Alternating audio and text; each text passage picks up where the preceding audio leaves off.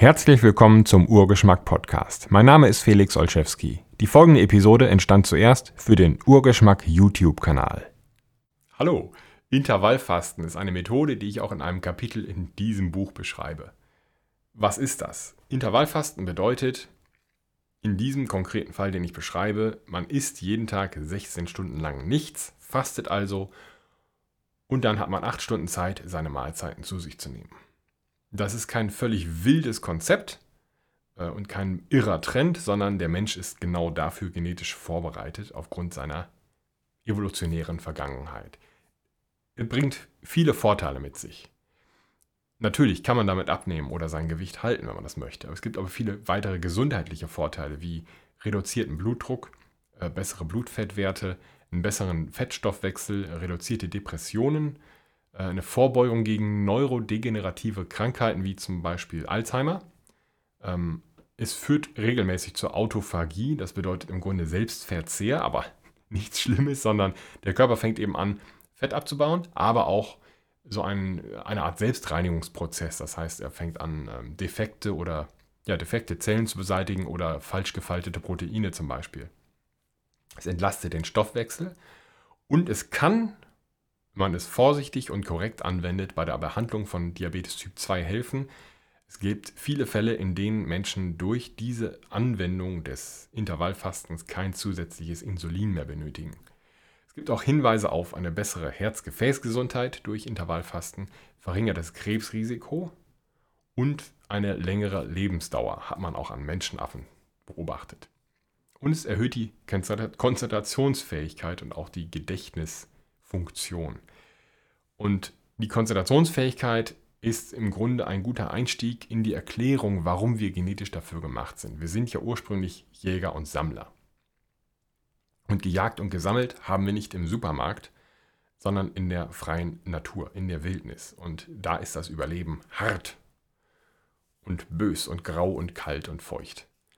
Und wenn man etwas zu essen bekommt, eine Antilope erlegt hat zum Beispiel, dann isst man so viel man kann in der Wildnis, weil man nicht weiß, wann es wieder etwas gibt, wann es wieder Jagderfolg gibt und so weiter. Oder wann man wieder einen Obstbaum findet.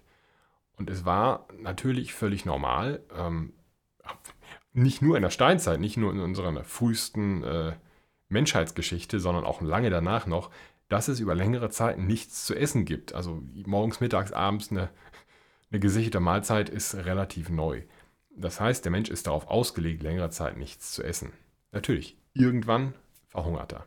Aber dafür ist äh, Intervallfasten nicht geeignet fürs Verhungern. Ähm, wir sind also dafür gemacht und das erklärt auch, dass es eben so viele gesundheitliche Vorteile bringt. Man kann wahrscheinlich davon ausgehen, dass, die, äh, dass es eher so ist, dass die regelmäßigen Mahlzeiten morgens, mittags, abends, morgens, mittags, abends und so weiter eher Nachteile bringen und eben der Gesundheit nicht so zuträglich sind. Äh, Intervallfasten dämmt auch den Appetit und viele, die das angehen, merken und begreifen, dass sie eigentlich nur zum Hunger neigen aus Gewohnheit. Ich sage jetzt nicht, dass kein Mensch irgendwann mal Hunger bekommt. Das ist Quatsch. Natürlich bekommt er Hunger. Das ist ja auch wichtig. Nochmal zur Konzentrationsfähigkeit. Wenn man Hunger bekommt, weiß der Körper, oh, jetzt muss ich was zu essen besorgen. Und dann ist es hilfreich, wenn die Konzentrationsfähigkeit steigt, um zum Beispiel eine Antilope zu entdecken. Die Aufmerksamkeit, die Aggression muss natürlich auch steigen, um dieses Tier dann zu erlegen. Und das erklärt diese Effekte.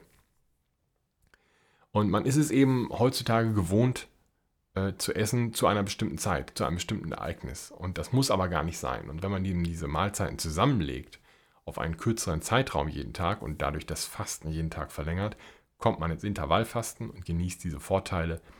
Ähm, je nach Betrachtung und je nach, man kann das nicht so binär betrachten, ähm, aber ja, für viele Menschen gilt auch oder die handhaben das so, als würden sie jeden Tag in Ketose geraten. Nach zwölf Stunden sagen sie, gut, jetzt bin ich in Ketose. Da gibt es Apps, die sowas anzeigen, die das natürlich gar nicht wissen können. Man muss da sehr differenziert betrachten in verschiedenen Stellen des Körpers werden unterschiedliche Dinge passieren. Es passiert auf jeden Fall aber sehr viel beim Intervallfasten oder bei diesen längeren Fastenperioden.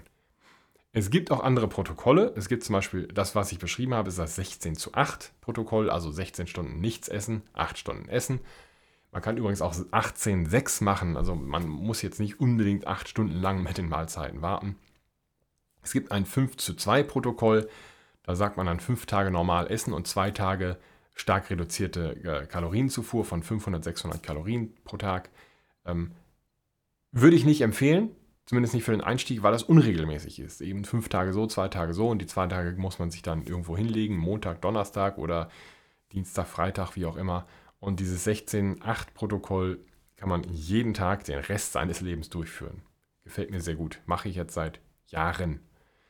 Ähm, was darf man trinken, ist eine häufige Frage im Fastenfenster. Also essen natürlich nichts und trinken nur Wasser oder ungesüßten Tee oder ungesüßten Kaffee ohne Milch. Es geht im Wesentlichen darum, keine Kalorien zu sich zu nehmen. Einige Berichte, einige Studien deuten noch darauf hin, dass es zum Erhalt des Fastens okay ist, trotzdem Fett zu sich zu nehmen. Also man könnte jetzt zum Beispiel sagen, man kann auch Olivenöl trinken, aber das ist wohl nicht so appetitlich und ich würde es allgemein einfach vermeiden in der Fastenphase zu essen, sonst ist es keine Fastenphase mehr. Und da muss man sich langsam rantasten. Und das ist der nächste Punkt. Wie steigt man damit ein? Natürlich, wenn man aus Gewohnheit Hunger bekommt, ist der nicht einfach weg, wenn man mit dem Fasten anfängt. Das heißt, es braucht eine Umstellungszeit. Das passiert meistens innerhalb weniger Tage, höchstens so, würde ich sagen, zwei Wochen. Von längeren Zeiträumen habe ich noch nicht gehört. Und wenn man sagt, gut, ich kann aber nicht hungrig zur Arbeit gehen, da kann ich nichts leisten oder ich bin so aggressiv, dass ich meinen Kollegen den Kopf abreiße, ich spreche aus Erfahrung, ähm, ich empfehle das am Freitag anzufangen. Freitag ist der letzte, wenn du sagst, ich esse normalerweise Montag, Mittwoch, äh, morgens, mittags, abends, äh, dann isst du Freitag noch normal und isst abends, Freitagabends, eine überdurchschnittlich große Mahlzeit. Und die rettet dich dann bis zum nächsten Mittag, 12 Uhr durch die erste Fastenphase, wo du Samstagmorgens trotzdem vielleicht Hunger bekommst, obwohl du am Vortag so viel gegessen hast. Das ist wie gesagt die Gewohnheit. Du isst dann Samstagmittags um 12 und abends um 18, 19 oder 20 Uhr das letzte Mal. Und es ist wichtig, dass du nicht hungerst, das heißt, du musst deinen Kalorienbedarf in diesen 8 Stunden decken. Du isst also nicht insgesamt weniger, sondern wenn du vorher drei Mahlzeiten und jetzt nur noch zwei Mahlzeiten isst, musst du natürlich diese zwei Mahlzeiten etwas größer gestalten. Letzte Mahlzeit also Samstag 18, 19, 20 Uhr und dann geht das Fasten wieder los bis Sonntagmittag 12 Uhr. Du isst dein Frühstück. Breakfast, es ist ja im Englischen, brech, du brichst das Fasten, du beendest das Fasten und deine letzte Mahlzeit wieder 18 Uhr, 19 Uhr oder 20 Uhr Sonntagabends und dann geht das Fasten wieder los und dann gehst du in eine neue Arbeitswoche und hast Montagmorgen vielleicht noch so einen leichten Hunger, kommst aber weil du das schon gewohnt bist, weil du weißt, wie sich das anfühlt, wie du damit umgehen kannst. Gut bis zum Mittag und ab da ist es im Grunde ein Selbstläufer. Das ist meine Empfehlung für den Einstieg. Wie wichtig ist, nicht zu wenig essen. Es geht nicht ums Hungern. Hungern ist auf Dauer keine gute Idee. Äh, es ist auch nur ein Werkzeug von vielen für einen gesunden Lebenswandel und zum Abnehmen. Das heißt, wenn du sagst, ich möchte abnehmen und ich mache nur genau das, es kann sein, dass es nicht funktioniert so schnell du darfst nicht zu viel erwarten, was den Gewichtsverlust angeht. Und du kannst das natürlich noch mit anderen Dingen kombinieren. Ich sagte gerade, es ist nur ein Werkzeug von vielen.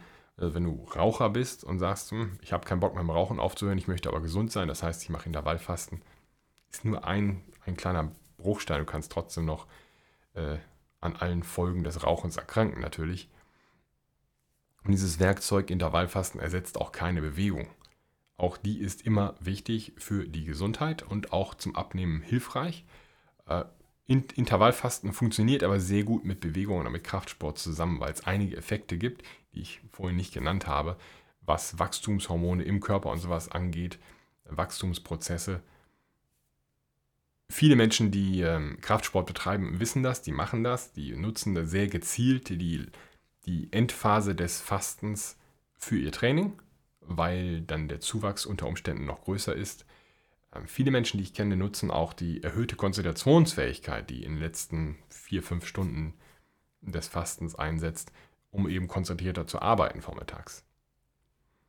Und natürlich kannst du auch sagen, ja, ich möchte aber mein Abendessen ausfallen lassen. Das heißt, ich esse nur ein Frühstück und ein Mittagessen oder ein spätes Mittagessen oder morgens um 8 Uhr frühstücken und die letzte Mahlzeit dann um 15 oder 16 Uhr. Kann man auch machen. Was oft schief geht, ist, dass man dann, wenn man um, sagen wir mal, 15 Uhr seine letzte Mahlzeit isst, dann setzt bis zum Abend schon so ein leichter Hunger ein und dann geht man unter Umständen hungrig ins Bett und schläft schlecht. Äh, deswegen funktioniert das oft nicht so gut. Hungrig schlafen gehen ist nicht schön und soweit ich weiß, verschlechtert es auch die Schlafqualität. So. Das ist mein Kommentar, mein kleines Video zum Thema Intervallfasten. Wenn ihr Fragen dazu habt, stellt sie bitte hier unter diesem Video bei YouTube oder bei Urgeschmack. Und wenn ihr Anmerkungen habt oder Korrekturvorschläge, bitte auch schreiben. Das ist hier alles offen. Ähm, wir wollen ja immer möglichst nah uns an den Tatsachen bewegen und darauf zubewegen. Vielen Dank fürs Zuschauen und bis zum nächsten Mal. Vielen Dank fürs Zuhören. Weitere Informationen zu diesem Podcast gibt es im Internet unter urgeschmack.de und unter derfelix.de. Bis zum nächsten Mal.